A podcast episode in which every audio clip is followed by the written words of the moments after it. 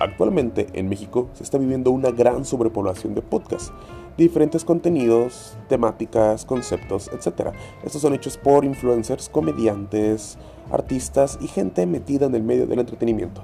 Por eso, con el afán de subirse a este mame, un servidor te trae otro podcast más, un proyecto hecho con mucho amor y mucho cariño, donde se hablarán de temas, cosas, situaciones, cualquier cosa que mueva la cabeza del imbécil que estás escuchando ahorita. Así que te esperamos todas las semanas para que escuches no el podcast del futuro, no el podcast del presente, no el podcast del momento, solamente otro podcast más. Te esperamos.